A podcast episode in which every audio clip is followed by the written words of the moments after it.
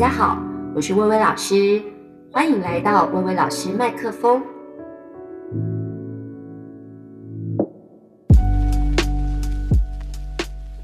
各位听众朋友，大家好，欢迎又来到这个薇薇老师麦克风。那今天是我们第二季的第十集，是第二季的尾声啦。那呢，还是想要跟大家来分享一下最近老师的读书心得。那今天要跟大家介绍的是非常打动我，就是在最近很多很多的书当中，心里面酝酿了很久的一个主题，是文国士先生的《走过爱的蛮荒》，还有他的最新的一本书，叫做《每一个都是我们的孩子》。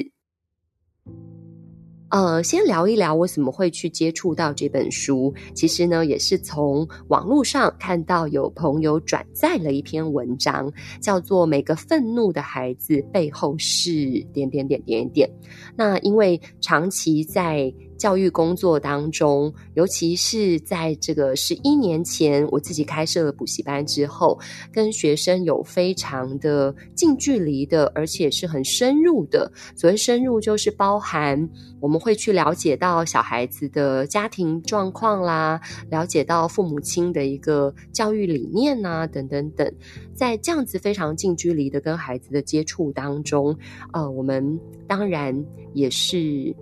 感受到很多孩子在成长过程当中受到的伤害，或者是他们的心事，或者是他们的烦恼、痛苦，当然也包含有家长的。所以，在这个主题对我来讲，真的是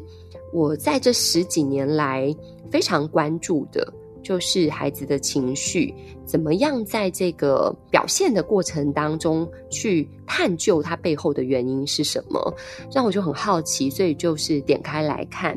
看了之后呢，就非常非常受到震撼。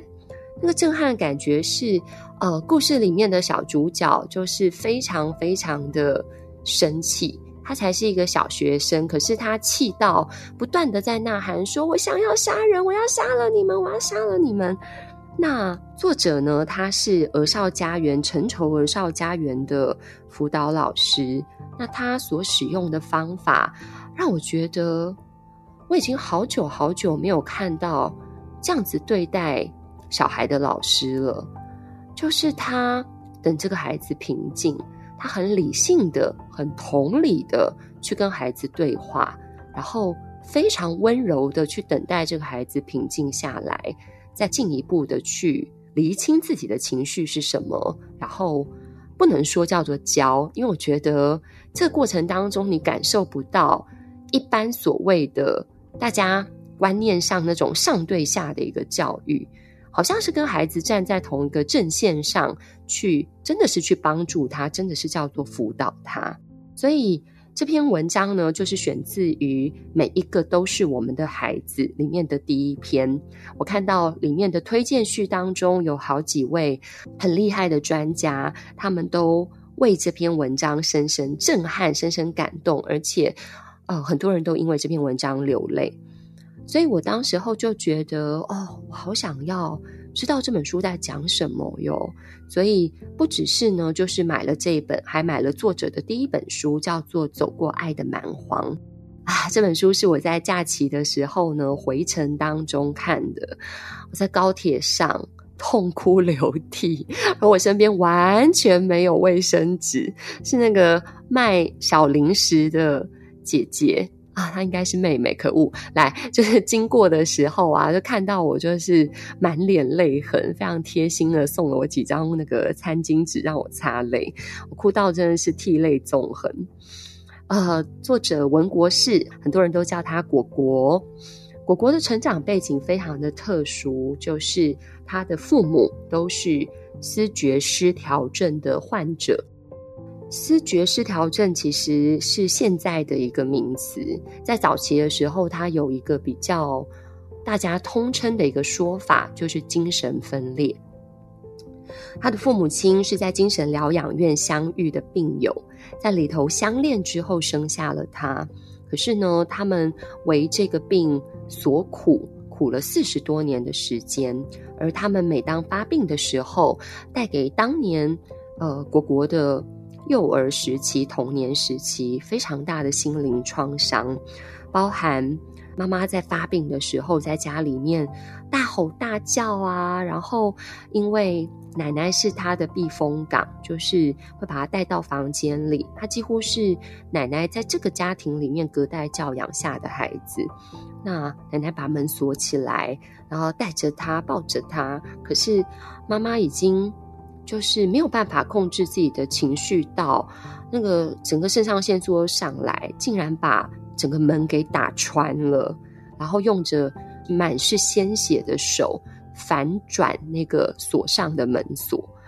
小孩子真的是被吓坏。那奶奶第一时间先把果果推开，因为妈妈生气的点就是觉得好像奶奶阻挡了她当母亲的机会，他把这个小果果跟妈妈分开。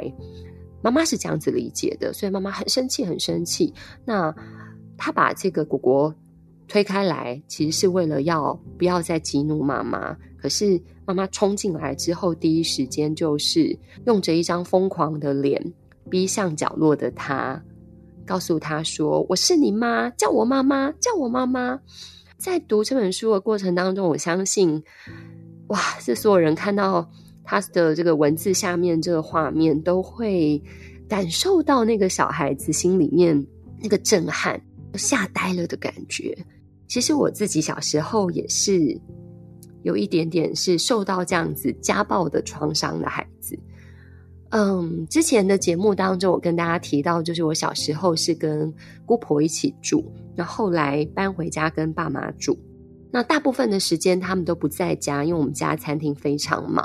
可是当他们在家的时候，我也很害怕，因为。家里开餐厅嘛，爸爸妈妈很常都是喝了酒之后回来。即使他们回来的时候，我都已经在睡觉了。可是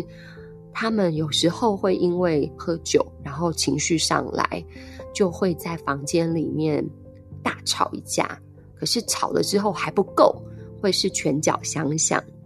我妈妈不是那种非常柔弱的女生，我妈妈其实是一个女中豪杰，然后非常会讲话。但是我爸爸。呃，有点口拙，吵不过他，可是就是会忍不住用手用脚来当做他的一个防卫的武器。最后的结果还是我妈妈输了，我觉得，因为毕竟我爸爸是一个柔道教练，所以常常就是半夜我在这样子的争吵声中害怕的哭泣，哭到睡着，然后早上醒来的时候看见的是妈妈的鼻青脸肿。所以在看这个果果的书的时候，我不得不承认，就是像席慕蓉在诗里面所说的，我们常常都是在别人的故事当中流的是自己的泪。我能够感受到他的心里面，就是他所说的就是你的身体没有受到任何的侵害，可是你的心灵因此而千疮百孔。大人的狂暴。对那个小孩子，那个小小孩，在那个单纯的世界里面，感觉到你的世界整个都在震动的感受。我还记得印象最深刻的是有一次，嗯，爸妈吵架，又是吵到非常的激烈。当时候我跟姐姐才刚刚睡着，然后醒来之后，我就不断的哭泣。我姐姐其实是一个很柔弱的女孩子，她是一个连看到蟑螂都会尖叫到。很害怕的一个女孩，可是那一天，我的姐姐非常的勇敢。她呢，就是一开始听到他们在吵架的第一反应，先是去把门锁起来。我觉得这是一个长者对于孩子很重要的一个保护的方式。我觉得我姐姐在保护我。然后呢，他在过了一阵子之后，我们两个都一直哭，哭到后来他受不了，他就是把门打开。然后对着外面大喊，就是你们要我们回来跟你们住，就是为了要看你们这样子吵架打架吗？非常非常凶，非常的有爆发力。然后很有趣的事情是，他这样大吼完之后，立刻把门关起来，又锁起来，回到那个俗辣的状态。那我当时候眼泪有稍稍被停住，因为我反而是被我姐姐的举动吓到了。可是我可以感受到的是，她在这个举动里面对她跟对我的保护以及爱在里头。当天呢，就是我们两个抱在一起睡觉，他们还是吵，可是他没有降低音量，就爸妈还是有吵架，但是降低音量。可是我们两个很难过，就觉得。我们曾经对一个完整的家有这么多的美好的期待跟想象，可是你就会发现，在那一刻，这个期待是完全的失望。我们两个抱在一起哭的时候，姐姐做了一件可能她自己不记得的事情，可是是我觉得这辈子感受到最温柔的一种爱的时刻，就是她轻轻的用双手把我的耳朵给掩住了。让我不要去听那个外界的风雨，所以啊，在看这个走过爱的蛮荒的时候，我真的觉得哇，这个果果的成长是很不简单的，因为在很多的别人的眼光，别人都叫他你是疯子的小孩，然后他必须要去承受别人的异样眼光，以及的是自己的怀疑。更可怕的事情，当然是一种在爸妈发病的时候不知所措，那种弱小、那种无助。所以到后来，他跟他的母亲的关系非常的不好。那父亲的话，虽然没有这样子的情况，可是也非常的疏远。他反复的在这些生命的风暴当中打转。国中的时候，高中的时候，开始慢慢的走上歧路。不想回家，跟朋友到处鬼混、喝酒、抽烟，然后危险骑车等等。我们都是在成长过程当中，因为爱的力量，所以让我们后来不只是慢慢的修正了自己的这个走的路程，而且更重要的事情是，就是走上了教育的这一条路。过程当中，他当然就是奶奶给他的保护。可是后来呢，包含有他朋友的支持，然后包含有他很重要，就是他高中的老师，还有大学的老师，无条件的站在他这一边，无条件的同理他，然后甚至让他信任到他在某一刻就是好生气，好生气，就是他的女朋友跟别人有产生别的情愫的时候要分手，他气到差点。失去控制，真的是一种暴力跟想要杀人的冲动涌上的时候，他选择向他的老师求救，他的老师很温柔的接住了他。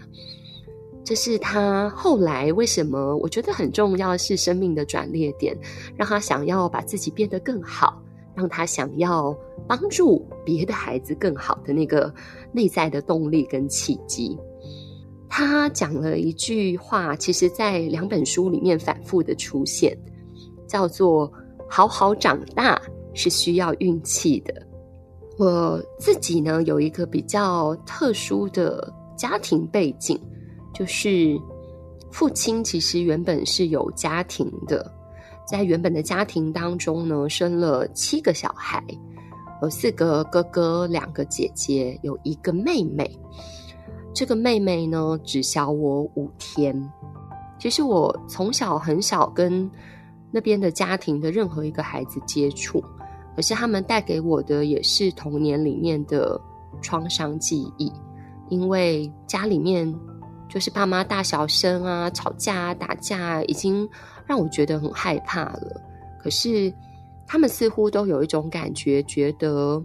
当然就觉得我妈妈是一个。家庭的侵略者，或者是我妈妈，其实很会做生意，所以带着爸爸一起开了餐厅，然后买了房子。他们可能都觉得爸爸不知道有多少财产在我们家这边吧。所以当时候我们家买了的房子的时候，我时不时在小学五六年级的情况下，我时不时的接到的电话。接到有人突然来了按门铃，都是狂骂了一堆脏话之后的离开或者挂电话。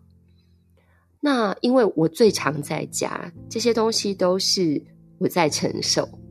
所以我跟那边的家族的兄弟姐妹，其实几乎可以说这辈子没有见过几次面。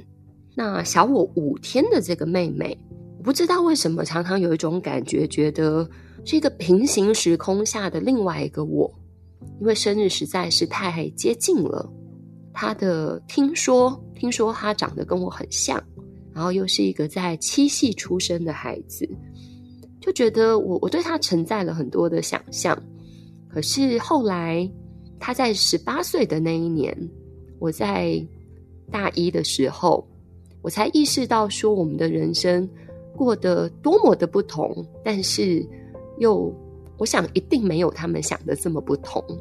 十八岁的那一年，我开始教补习班，就是妈妈生病了，开始洗肾，然后家里的餐厅被亏空公款倒闭了，六十几平的房子就是一点一点的卖掉了。但是在那个同一时间，爸爸说：“那个十八岁的妹妹要结婚了，是奉子成婚的。我想，也许在他的心里会觉得，如果爸爸从小是在家里面照顾他们的话，他可能也会像我一样好好念书，念到北女，念到台大。可是对我来讲，我很想告诉他的事情是。”在成长过程当中感受到的孤独，或者说是伤害，也许谁都不比谁少。再后来，啊，他三十六岁的那一年，爸爸又告诉我说：“哇，我的妹妹生的小孩，当年十八岁生的小孩也怀孕了，也要奉子成婚，所以我的妹妹三十六岁就要当阿嬷了。”她的长大是一种方式，我的长大是一种方式。可是，先不说，就是家庭带给我们的影响跟伤害有多大，也许我们都在做出我们自己对于爱的选择。爱不是一种本能，爱不是一种后天的教育，爱其实都是一种自己的选择。这是我在《走过爱的蛮荒》这本书里面看到的最重要的一个概念。那因为知道果果这样子的一个背景，所以回到家之后立刻看另外一本，就是《每一个都是我们的孩子》。看到他后来，他是从 TFT，就是 Teach for Taiwan，就是为台湾而教这样子的教育的公益团体。然后到偏乡里面去教了两年书，那后来呢，这个每一个都是我们的孩子的期间，他转职到就是陈绸儿少家园。那我看这个简介的时候，我很好奇，就是陈绸儿少家园是什么？后来才知道，原来它是一个暂时安置很多孩子们的机构。安置的孩子从小学生到一直到十八岁，那这些孩子往往是由两种组成分子，一个是司法少年，就是也许他们误触法律，然后法官有一些对他们的安置，希望他们在这个地方是能够，不管是学到跟别人相处的方式，或者是在里面呢能够感受到就是群体的归属。或者是在里面学到一技之长等等。那另外一种是属于社服少年，社服少年往往来自就是不同家庭背景、家庭的支持的能量比较不足的孩子，有听障的小朋友，有母亲在服刑的孩子，有呢父母双亡隔代教养，可是呃爷爷奶奶都已经就是。得了癌症，没有办法再照顾他的孩子。那看完这个陈绸儿少家园的一个介绍，我第一时间其实我真的觉得很想要做点什么。这也是今天做这一集，我非常非常希望所有的听众朋友们，你也曾经觉得很想要为台湾的孩子，就是不只是自己的小孩，而是每一个我们的孩子付出一点什么，我觉得我们没有办法像果果一样这么的身体力行，真的是把巨大的心力，真的有时候真的是一种消耗，因为他们要面对的状况是我们所有家长都没有办法想象的情形。如果说我们没有办法，真的是付出我们的心力，也许捐钱是一个最快速可以帮助到他们的方法。那我当时候才看完这个介绍，我其实二话不说，立刻就开始做定期定额的一个捐赠。这里面让我有一个深刻的感受是，我觉得果果自己在这两本书，因为我是同时间看的，我觉得这两本书是一个很明确的他自己的转变跟成长。如果说走过爱的蛮荒这本书里面有很多他少年时期的狂暴，很多他幼年时期受到的重伤，是人生当中很多的阴暗面。那么在每一个都是我们的孩子这本书里面，我看见的是他的明亮，我看到的是他把他自己的受过的爱与伤做了一个升华。就是如果走过爱的蛮荒，关注的是以自己为焦点，但是把自己给出去的同时，在这个坦率的过程当中，以故事去交换了很多的故事，以他自己的故事去让我们领受到更多生命的智慧。那么每一个都是我们的孩子这本书，他关注的更多的焦点都是直接在这些儿少家园的孩子里面，一个一个孩子的故事。每一个，我觉得对我来讲已经不是哭泣了。就像果果在第一本书里面所说的，在每一次不断的诉说自己的故事的时候，不断的自我揭露的时候，不是要去装可怜，不是要去卖弄可怜来博取任何人同情的眼泪。非常体会他说的这件事情，就是我也在不断的每次的揭露。自我的当中，这个过程里面，慢慢的去安慰自己内心的那个小孩，因为就像他在写书的过程，他写到，我都以为这些事情对我来讲是过去了，可是只有在自己在在写的过程当中止不住的泪水，才发现原来他还是被藏得这么深。跟我觉得要把自己的人生奉献给教育这件事情是一样的。我们在每一个孩子的需要里面看见自己的责任。如果说老师走过的这一段可以成为你的陪伴，可以让你意识到说我真的可以同理你，可以变成这样子的一个很好的方法的话，那我会觉得这样的自我揭露真的是非常的有意义。他的故事呢，我就不破梗了，因为我觉得真的很推荐大家要好好的读一读，会对台湾的教育，会对自己教育小孩的方式，跟对于孩子们的期待，或者说是呃愿意给出这个世界上每一个我们的孩子的帮助，我觉得你一定会有更深刻的体会。那我来分享一下好了，就是我自己在教学生涯的所见。我相信，当然，因为呢，在偏乡地区或者是在这样子的一个安置机构当中，家庭的资源匮乏的孩子一定更多。那我呢，大部分上课的地方都是在首善之都嘛，在台北，然后在天龙国嘛，很多孩子其实家里都还可以选择补习，都还是家境蛮好。但是我真的觉得。大人给小孩的伤是不分你是贫富贵贱的。曾经有一次呢，在作文课下课的时候，小朋友纷纷在写完作文啊，走出来啊，在那个我们的大厅休息，然后在等待爸妈来接的过程，就在我们的大街上一阵骚动，发现呢是我们的一个孩子的家长。父母亲把车子停在了对面的大楼的门口，那对面是豪宅啦，所以有这个管理员呢就非常生气，那直接呢就是对着家长非常不客气的大声，那家长就是可能也等得有一点心急，然后脾气也上来，所以爸爸妈妈两个人原本都是在跟管理员对骂。那我们出去要当和事佬。奇怪的事情是在我们还不是很确定发生了什么事的情况下，管理员离开了，可是留下的是爸爸妈妈两个人开始大吵。他们的小孩写完作文，里面的行政人员就带着他过马路来，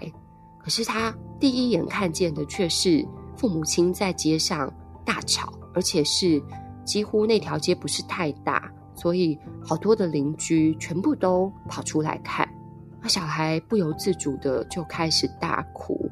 那我第一反应是，跟当初姐姐把我的耳朵遮起来一样。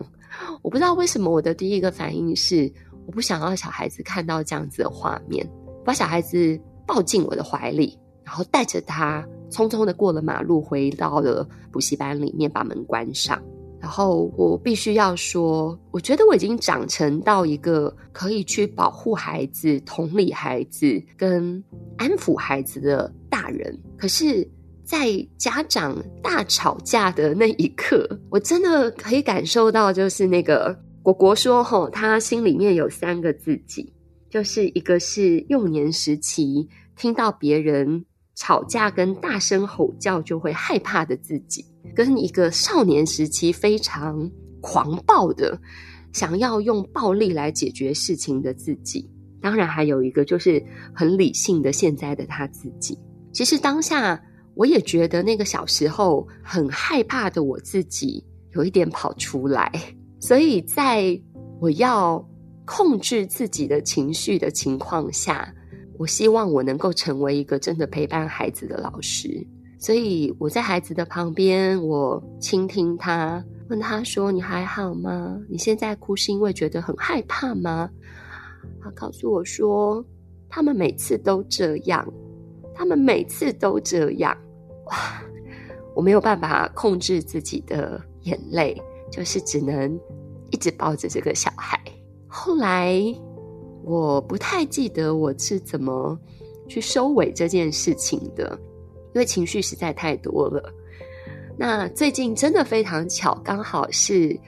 有一个学生他要去考大学了，然后他从极光的九年的课程毕业了。他提到在我的补习班里面上课这么多年来，他除了老师。的爱呀，除了就是在上课得到的很多启发呀，他说他印象最深刻的是这件事。他是一个旁观者，可是他说他看到老师怎么样的去保护这个小弟弟，一个小学三年级长得非常非常瘦小的小男孩，然后老师后来怎么样的还讲故事啊，分散他的注意呀，安抚他的情绪啊，等等。就是也不断的在修复自己，然后也不断借由去爱这些小孩，然后就像是帮助了当年的大人来爱自己一样。这个真的是我觉得我在这次的两本书里面得到的很大很大的收获。很想跟大家说，教育爱这个词，现在变成很多人攻击的说法。是因为觉得哇，这个年代还谈这个教育爱，实在是太梦幻。就像陈绸儿少家园的主任在推荐序里面讲的，好像爱跟专业这两件事情是不能够被放在一起相提并论的。仿佛你说了你是一个爱孩子的老师，就代表你用爱这件事情掩饰你不够专业。可是，当我们只谈专业的时候，我们又似乎这么的冰冷。可能在很多所谓走得很前面，跟随着一零八课纲啊，跟着很多的什么阅读测验的一些老师，谈到这件事情的时候，好像都会有一种嘴软的感觉，觉得什么年代了，还有人在谈教育爱。但是我还是非常非常的希望。就是无论任何一位教育小孩的大人，你是老师也好，你是家长也好，你是一个年纪大弟弟妹妹很多的哥哥姐姐也好，甚至是你只是教你的姐姐的孩子、你的哥哥的孩子等等等，我还是很希望能够提醒大家，就算教育爱已经不合时宜，依然莫忘初衷，就是那是我觉得每一个人都可以选择去做的事。所以果果在每一个都是我们的孩子里面呢，也有提到这句话，就是教育最美的风景，不是望子成龙的愿望得以兑现，而是陪伴一个生命的蜕变。这句话真的非常非常打动我，是陪伴。我们能做的事情大概就是陪孩子这么一段。可是我在看每一个都是我们的孩子的这些故事当中，我心里有一个不安的感受，就是每一个故事其实都没有所谓的完结，因为这些孩子的人生还真实的上演在这个社会的每一个角落。他们不是任何的励志故事，并不是他们从小多么的困苦、多么的受伤，然后最后每一个人都能够。哇，什么考上名校，或者是成为一个非常顶尖、非常有成就的人，但是他们的困境依然在社会上不同的时空里面不断不断的上演。毕竟呢，就是有一点像中途之家，他们的孩子最后都有所谓的结案的时候。结案的时候，也许是他已经呃到了可以照顾自己的年纪，所以他离开了这个儿少家园。也有可能是他不适应这边的环境，所以他又被转到其他的机构去。所有的这些辅导人员耗尽心力，有时候当小孩在发脾气的时候，要打他们，他们有时候甚至是会也有自己的情绪，竟然是要用压制的方式才能与他抗衡。每天的。教育，所谓教育都不是那么轻松的，站在讲台上面去传授知识这么简单，而是真正的付出了所有的自己。可是这个陪伴对每一个孩子来讲，我想果果讲的很好，就是不知道这些温柔与善良能够留下多少，也许必须要等到遥远的未来去印证。但是这段陪伴，我很想要帮果果加油，就是一定会对这些孩子的生命。是一段温暖的记忆，因为你们付出的是全部的自己和爱。我在呢这个看这两本书的过程当中，我也去看了陈愁阿嬷的故事。陈愁阿嬷呢又被人家叫做普里阿嬷，她呢年少的时候是非常非常穷困的家庭，生了七个孩子，其中有四个分别在四岁、四个月、四十四天的时候夭折。而其中有一个在十八岁的时候选择自杀。他说：“每一个孩子的脸都依然清晰的映在我的脑海里，但是因为当时候家庭环境太不好了，所以没有办法给这些孩子更多的帮助了。所以他后来非常心碎，非常心痛。可是他的祖母告诉他说：‘你不要难过，因为你可以把’。”世界上每一个小孩都当做自己的孩子，所以当他开始经济状况好转的时候，其实包含他，他其实是没钱跟有钱的时候，都不断的在做善事、捐款。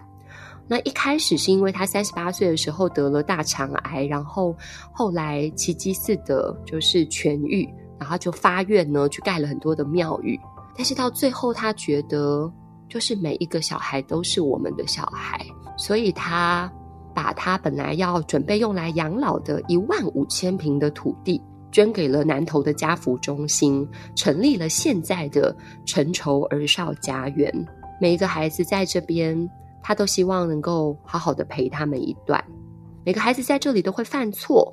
但是他说：“我允许小孩在这里犯十次错，但是到第十一次。”我就要让你记得教训，所以他是会打人的，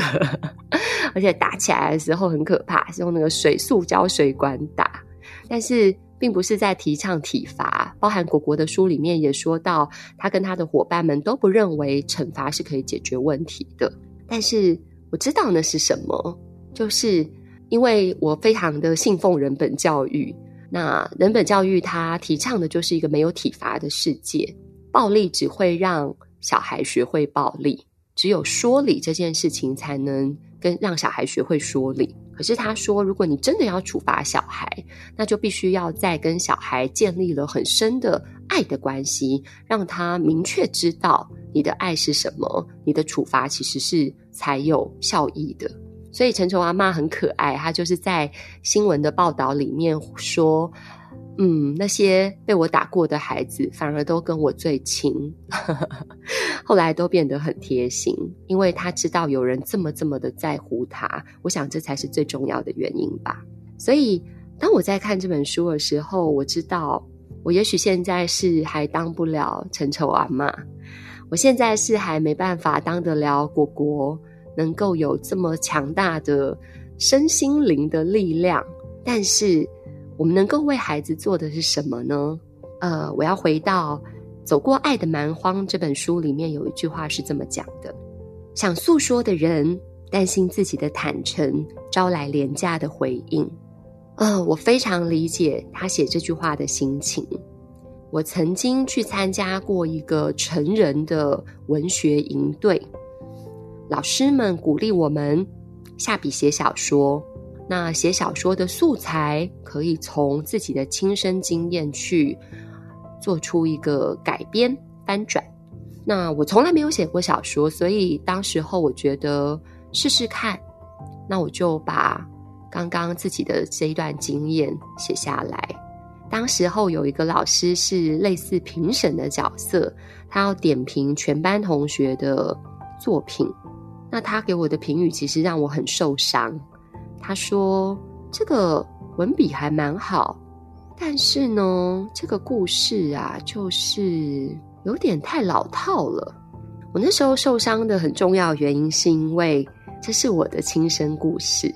但是很多时候，人真正的生命经验却比更多的戏剧更戏剧化。所以果果说。想诉说的人担心自己的坦诚招来了廉价的回应。我当时候有一点情绪，就觉得我再也不要写小说了。是啊，可是他下半句我觉得更重要。他说：“愿意聆听的人，忘了倾听就是同在，同在就能给出力量。也许我们并没有受过任何很专业的心理咨商的一个方式。”在我们面对孩子的很多困扰的时候，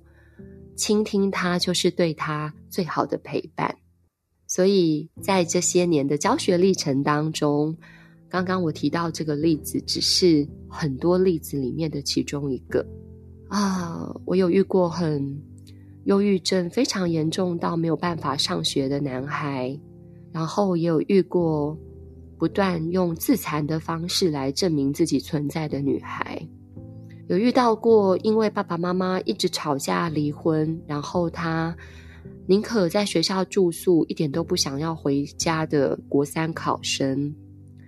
有遇到过因为人际关系被霸凌，导致完全无法上学的学生。这些点点滴滴，在我的教学过程当中，我都觉得。